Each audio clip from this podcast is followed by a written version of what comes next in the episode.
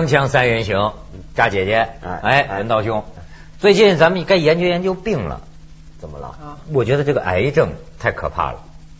你好，周围啊有已经听说有几个朋友都是大概五十岁左右，嗯就是癌症啊。嗯，你说，哎忧心忡忡哈。嗯，忧心忡忡。太怕了又。不是啊，就是不是？我觉得这个这个这个这个病啊，而且还特别痛苦。不治之症还得特别疼死，得活得最后又长是吧？对，嗯所以呢，就我妈他们家本家啊，我妈姓刘啊，就就就哟，咱们也本家，我们我们也姓刘啊。啊 是吗？这么一说，咱们家出了个刘太医，你知道吗哎？刘太医专治癌症，太灵了网上我给你，你书摊上都有刘太医谈养生啊，刘太医现在很火呀。啊网上有刘太医的网站啊刘太医就是说自称咱们本家嘛是明朝太医刘纯的后裔，家里有治癌症的秘方叫控盐散。控盐散，记者就去找他去啊。呃，开始刘太医不在，就碰见他老婆姓赵的，然后这个记者就把这个肺病患者那个 CT 片说您先看看，他老婆推到一边，这东西不用，所有癌症都一个治法，先喝牛蹄筋儿汤，牛蹄筋汤，然后然后再用我们这控盐散给你治本。后来记者见到这刘太医，我跟你说说的太神了，咱咱咱咱咱这引经据典啊。刘鸿章这人叫点了根烟，记者就问他说：“像肺癌晚期这种病人能不能治呢？”刘鸿章点根烟，不能治，找我干什么呢？癌症当然能治好了，美国里根总统的结肠癌就是我治好的啊！哎，不就是刘家在纽约的诊真所没听过 治好的？哎，我还真不知道里根总统有是有结肠癌吗？不知道。没他不是那个什么老痴年痴呆症，他老年痴呆症，大家都知道，结肠癌不知道。结肠反正是刘家在纽约的诊所他是不是。恰巧有一个人名字就叫里根总统啊？然后你看咱们本家 住在天津。对对，这中医理论呢，你知道什么是癌症吗？嗯癌症其实就是个血包。他说癌症啊，本质上像个痔疮。天哪，听傻了都。所以说，回先要喝牛蹄筋儿汤。啊牛蹄筋儿，你感觉它是不是能包住这痔疮，包住这血肿，然后再用控盐散给你搞定。控盐散是什么材料做祖传的什么药方嘛，生山楂、木香、菊花，每天煎服等等等等这些。对，没错，我发现中国啊特别多特效药，你有没有发现？嗯嗯就什么叫特效药？特效药它这个我们对它形成一种特别的文化概念。特效药就是说，呃，有有些病这很难医的好，一般人没办法治好，一般诊所也做不好。但是我有这个特效药，而这个特效的东西呢，背后呢通常还有一些古方。嗯那么对，于是呢，这个整个状态就变得很怪异。你想想看，明明我们有些，我们相信医学是在不断进步的，但是呢，偏偏我们相信古方，就等于像这个武侠小说里面，武功是越古的越好。不知道为什么，连医学也是越古的越好，哎而且它是特效。也不能排除偶然性啊。当然，当然，但是我觉得我们相信特效药或者相信这种像刘太医这种例子，就是反映出我们 医学常识多贫乏。对就平常你为什么我们病了之后，很多人他想的不是怎么样去了解这个病，嗯它的过程、它的原理，然后我还能够做什么？他没有看这些东西，他反而到处在找这种小道的消息，这很奇怪。就是你不是去找一个啊、呃你身上发生了一件什么事儿，你不是想办法了解他，而是不理他，跟着呢去找一些呃奇奇怪怪的小的另类的消息来来来帮助自己。你这说这个别的例子，我这个哎，我就我知道你还有个什么普洱茶的例子。对，因为我前不久买了两块普洱茶的茶饼。哦，那啊，很容易出问题的。你看，你知道这事儿吧？啊我也是不敢轻易，但是我是真是从一个很我很信得过的一个记者朋友手里买，他是去云南去做了一番调查。就这个普洱茶的整个的这个这个情况啊，然后最后他说你支持一下茶农哈，而且我肯定这是好的小茶农嗯卖的有，你可以放上五年十年都没问题的，我就买了。然后由此我就知道了，就从他这儿我就知道了一些这个普洱茶里面这个名堂太多了，啊这造假的事情太太多了。因为？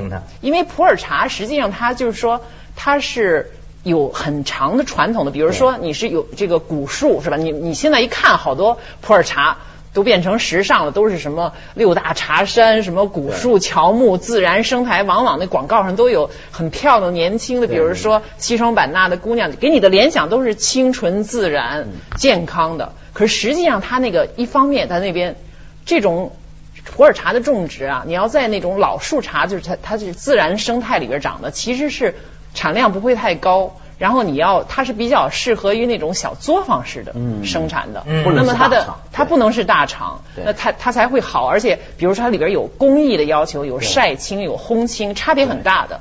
如果是烘青，你等于把它放在烘干机里边，一百三十度高温，它把里边的很多种酶，比如说都给杀掉了，最后这个茶。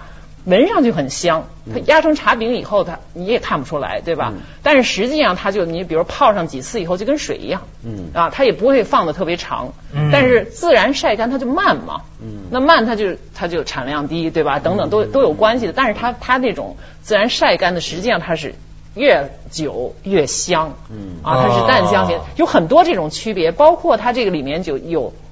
就像法国葡萄酒一样，你说一个一个山头一个山头，它它都不一样，对嗯吧？一块地，它这个茶也是哪个山头的，因为它海拔、日照。这个呃，这个土壤全都不一样，季节、年份不，它很多讲究。嗯那你不能像生产可口可乐是大批量，全都集中生产。可是实际上，我们这个云南就是它为了这个规模效益，它就变成都给，比如森林都给砍了，嗯然后变成那种调耕密植、打茶园，然后打杀虫剂，就这么就这么生产了。可是最后他挂的那个牌子，它还是那种老牌子。现在其实谁说中国人不会包装啊？太会包装了。对好些人送给我那普洱茶，当然这这人家送的可能是应该是真的吧，但是我觉得那包装那家真叫你不能不信仰。说多少是大宝法王，没错那这个那个就是开光开光、加持、咒语哦这个还加持啊，还有哦大几世达赖还写了诗，就是这种就 普洱茶是什么明朝的时候就往皇宫送 啊，也是古的、老的、自然的，你对，看全都往上那上面我跟你说，那上面写的字儿，我那茶还没喝呢，字儿现在还没看完呢，我整天看。这些哎呦，真会忽悠啊！咱们接下广告，锵锵三人行，广告之后见。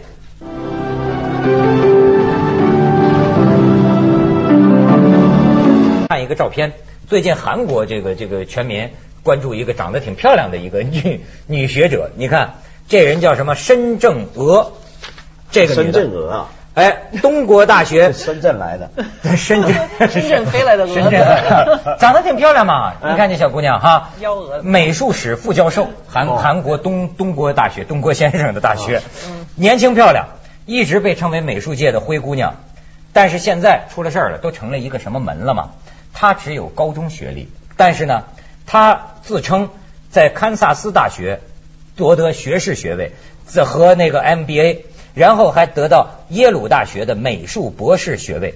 凭这些伪造的学历，三十多岁就成了东国大学的副教授。结果现在呢，不是被人争出来，弄弄出来吗？弄出来一问，所有的都是伪造的。耶鲁大学说他从来就没没在我们这儿学习过，然后堪萨斯大学说呢是学习过三年，但是从来没有毕业，就根本没毕业。而且呢，就发现这学位门事件告一段落吧。青瓦台就是他那总统府政策室的市长卞良军，还跟申正娥关系密切。卞卞梁来的。汴梁来的和深圳来的 是吧？汴梁来的这位开始说我跟这事儿没关系，他深圳来的是吧？但是呢，检方就发现，哎，你们两个人原来没深圳，你们我们汴梁对，的就是说发现你这洛阳来的和深圳来的这个之间沟通了上百封电子情书。哦，最后，这个就政府人员啊，这个汴梁来的终于承认，他也跟这个申正娥造假学历这事儿有关。哦，他帮忙造，嗯，反正他就说有关。所以你知道现在全韩国人爱检讨啊，一下子掀起全民性的，你知道吗？跟那个文革的时候人人交代似的，好多名人呐，最近呢都主动承认，就是你主动招了吧。大家大家都对不起大家，我忏悔，我的那个是假造的。这里边有官员、有学者、有各界名人，啊，自动就不等人调查，自己上门对这也就自己招了嘛自己。交代啊自己交代啊，就怕现在就给人查出来了。对对对啊哎呦，但是就说韩国现在为什么我刚才就回应你这个问题啊？韩国现在研究的说为什么会是这样？他们认为根本原因在于韩国这个民族这些年来像疯狂一样的着了魔一样的，去迷信这个学历、对文凭这些东西。对对，就你学历这回事儿，你说造假是很容易的，为什么呢？因为其实往往啊，呃，我不知道别的地方情况怎么样，像香港，呃，比如说我要去一个公司应聘啊应征的话，我说我什么学校毕业啊，他们往往是不看你毕业证对，书的。美国也一样。美国我这么回想，我在美国念过两个学位。你要真的问我现在，说，我假学得。位报一报。我可能得属，这真得造假了，因为我的真的学历证书早丢了，我都搬了很多城市因为从来没用啊，从来没用。我跟文道说的完全一样，我在美国每次拿到工作，没有任何人问过我说你的文凭拿来我看看。就相信你，你把你的履历表寄上去，递上去，他就信哪个大学毕业他就信了。对他他有这个基本的，他也没人去查你，对所以按说你都没有造假的必要。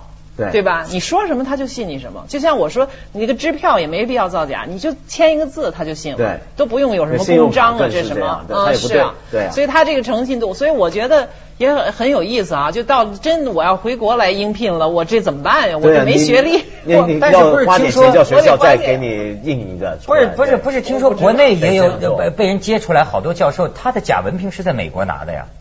那美国那那美文凭对呀就是说他实际上没有在美国念过书。对呀，往往就原来钱钟书写的那种什么克莱登大学那是，小说啊，克莱登。不，他事实上有啊。现在这个呃网网上不有些踢爆某某大学谁谁谁，你的那个文凭是美国一个什么破大学？对怎么美国我知道也有对造假东西那种野鸡大学呢，我跟你讲，我们叫野鸡大学。啊美国也有培养野鸡的大学野鸡大学很多，它有时候呢就一座商业大楼，有一层就是叫叫什么 university 了，是有这回事儿。但是问题是呢，它也不是说有个机构专门给你假文凭，比如说我我给你弄个什么耶鲁大学文凭，这种事儿真没怎么听过。而且我觉得就是说，你刚才说到这，可能跟这个整个社会这种所谓的学位势利眼有关系。特别比如韩国，包括我们这儿，嗯就迷信这名牌大学。嗯其实我就觉得，我听你刚才说这个女的，我真的对她有呃有不少同情。她证明她这么多年她很能干，要不然早就被人揭穿了。对她一定是很有能力的她对啊必须要通过伪造文凭，才能有这个机会来展示他这个才干。那你这不是很可悲吗？你这个社会干嘛要这么势利？对你比如说以前钱穆就用不着伪造一个节目小学教师，有什么人说啊，你钱穆凭什么教国学呀？嗯是吧？你就小学老师。但是我们现在就搞到就变成这个样子，这么没有自信。这反正在美国，我说的就是说。嗯他我没有必要留这个问题，因为实际上我觉得在美国应聘的时候，人家也不是我感觉不太看你说你是哈佛毕业的还是什么，在某些领域可能有有些关系。我不是说美国没有这种精英阶层的这种意识啊哈，但是总的来说，他是要看你的能力。在美国是这样，他那个行啊，行情是很清楚的。嗯你比如说，我举个例子，你拿一个呃哈佛的呃呃政治学的学位，然后来应聘某家大学当教授，那人家就懂行情，就会跟你说了，就说哎，你们什么什么教授怎么样，最近搞什么，这都三两句这三两句就就出来了，就知道了。这行是很清楚，而且人家也不是看你是哪家大学，嗯。人家因为懂行情的人啊，懂到一个地步是这样的，就是说你可能来的那家大学，比如说不是个好大学，就整体声誉不是很有名。比如说我随便举个例子，这个大学很多中文没听过，加州啊有家大学叫 Chapman，佐普曼大学。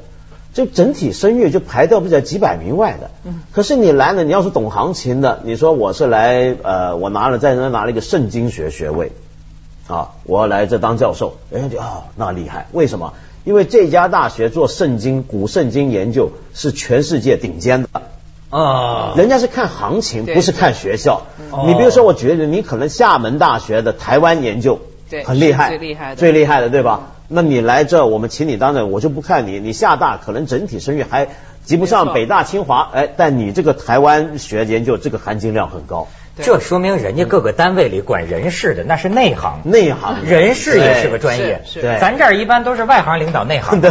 是吧？最后就就只能最后内行也变外行，整个全是外行。对。对。这是我我觉得你在英文里有一句成语，你想，我说就是说，说这个人说 he looks good on paper，对。意思就是说这个人就是纸上看着好，对。实际上就是说他学历可能都哎挺不错，实际上他不行，对。你让他来真格的他不行，对。我们这儿是反着，只要纸面上好了，哟这么多学历，就觉得行行了行了，肯定进来了。对，那这叫外行看热闹。了，这么多文凭多热闹是吧？锵锵三人行，广告之后见。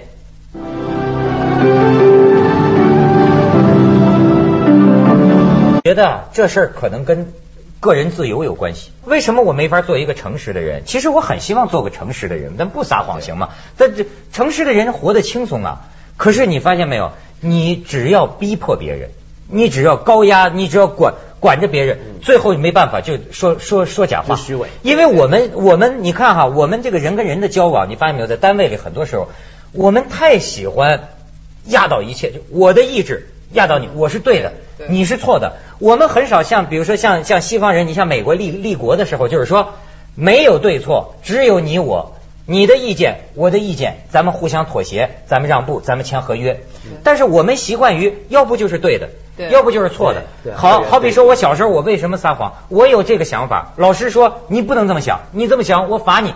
对，那你我不就逼得我撒谎吗？好比说我在单位里，我跟领导，我明明跟你想法不一样，可是呢，你不你我要敢跟你不一样，你你你咱们就就不愉快了。而且这个你知道吗？那我只能违心说行行行，您您说的对，对，而且撒谎撒到一个地步，就是大家觉得撒谎不是谎。对，这我我随便举个例子，是人情世故。对我我我那时候前阵子看去年的时候看张老师写八十年代啊，然后我看回我就突然很感兴趣，把那时候的一些书找回来看，家里头不少。你看那时候翻译的那些书啊，其实有很多在撒谎的地方，但那个谎我们不觉得它是谎，为什么呢？你记不记得以前八十年代文化热的时候，不是翻译一大堆西方美学啊什么这种东西出来吗？前面所有的译者序，他都是得这么写，说这本书呢，它是反映了西方资产阶级的美学思想，怎么样怎么样？我建议我们读者呢，必须要从马克思主义的立场好好 去批判它，怎么样怎么样？是，这就是撒谎。对，这怎么不是撒谎？就是你其实你你认为那些翻译的人，他真心希望读者。站稳马列主义的立场去批判这本书讲的东西吗？他是带着这样的一个观点跟感情来译成这本书的吗？当然不是。但这是撒谎，但是这个谎大家就觉得很必要，然后读者看也都懂，没人不知道这是谎言。结果就这么一个光天化日底下，这么透明坦白的一个谎言。就在这个作者到读者之间，几十万人之间那么流传，而没人觉得这是个问题吗？是熟视无睹，就像一个过门，你就过去了，大家都明白哦，这个帽子必须要戴在上面，然后你再看下面的，就是这样。他说我是慈善活动暨这个公司的开业典礼，嗯，你不知道他在干什么，对吧？好，再有一种情况是，即便是很纯洁的这种慈善的这种晚宴哈，我也不知道为什么，我觉得很。很不舒服，每次去主持啊，回来很不舒服。为什么？嗯，我就觉得你比如说啊，我看见人有人在受苦，我心里有同情，我我捐点钱，对吧？这个东西是非我很容易明辨，我我很简单。可是到了那种场合啊，我就觉得，哎，我给你举我给你举个呃举个例子，比如说有说是拍卖，好，我们怎么怎么怎么怎么拍卖，实际上都是事先说好的呀。你你你你你捐五十万。你捐你捐十万都事先说好的，但是呢，我们要在现场演这场戏，你不能说它是坏事吧？但那咱一想，总是好事，扩大影响，要宣为慈善作秀，也也也也也说得过去吧？可是为什么有些时候，因为中国这个晚会典礼水平，说老实话，它还挺低，有时候现场啊，它出现一些混乱。你比如说上次我就主持一回，开头那个呀，他是应该说是捐五十万的。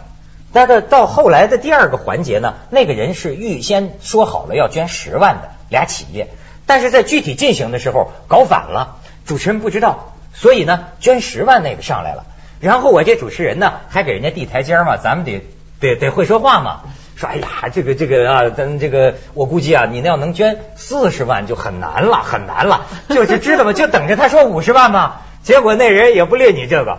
这不管怎么样，我们就捐十万，我也尴尬，全场鸦雀无声。但是你上那那那，那你看你你刚刚说那个事儿啊，他就是我刚刚说我们很多灰色地带，就你不知道这叫不叫谎言了。我们中国人很流行做这种事儿，就是你刚刚做那个，这是做场戏嘛，对不对？做场戏就觉得无所谓嘛。我也有一个经验，也是我去替人家一个一个一个学校啊主持个什么东西，一个教育机构还是怎么的。结果呢，就啊，我们工作人员里面呢有一个同事，那个同事呢，那个那个工作人员呢，他就跟我说，哎，接下来呢有几个老师要上台发言，怎么样怎么样？然后我就说，哎，但是问题是，呃，为什么是这几个老师而不是其他老师呢？这个选择是怎么样呢？呃，这个代表性是怎么样？人家会有疑问。然后他说，哦，你就这么说，你说是因为他们自告奋勇。但是我就知道，明明是你挑的，这不是自告奋勇。但是问题是，他是很容易的，就是在想怎么解决这个问题，就怎么处理这个，就随便弄个东西出来，反正就对了。但是这你说他是存心撒谎吗？他也不是，他不是存心撒谎，好事啊，权宜之计。但是他基本的这个原则，这个观念是很弱的。他觉不觉得这个是一个很不就把这个事说过就算了？对对，中国人现在很多这问题，很多的谎言啊，其实是出于这种得过且过。嗯。就是我为了要过这件事儿，就像刚刚我说那种书的翻译的序，它是过这件事过了就行了。对。问题是面具戴久了以后，它变成你的脸了啊，有这个可能。你开始谁都知道啊，但是他其实长得不这样，他就是戴了一张面具嘛。对。他他其实后边是梁文道，你知道吗？看久了是你就晃范儿了，你知道。而且他戴我也戴，要不然你都不对了。对。大家都要戴，最后这面具就长你脸上了。对。然后大家就接受了。然后你最后都不知道。这个是面具，你就变成面具了，没错，对，就成国王的新衣了嘛。是，真出来一个说真话的，你这个人不被接受了。对，你你懂不懂该怎么在我们这个圈子里？他在潜移默化当中，这个标准就被偷换了。对，经常是。对，然后你自己心里都都疑惑了，哎。我原来是张建英吗？你你会晃范儿，你会说其实我不是，我其实是没错，谁假作真实。然后说真话的人呢，就给人骂了。比如说前阵子像王朔，其实我说就是他说有不少话是很挺挺挺地道、挺真的一些话，但一说出来就这人疯了。对对对 对，我虽然说的，但是我不是这意思。所以我听了有人说啊，对，有人还来赞我说是哎。你你你批判王朔批判的好，他这有毛病了，我一听就急了，不是这意思啊，他没有他有很多真知灼见的，是真话，因为他有真性情，对，所以他其实说的话是他心里想说的话，对，所以我就说我齐齐整整给你摆出来，为什么常常是逼到人撒谎？因为我们不接受，不允许你你说你真心想了什么，就是说对的或者错的，如果是错的不准你说，闭嘴，但是很少说想。这是你的，我我可以不同意，但是我了解。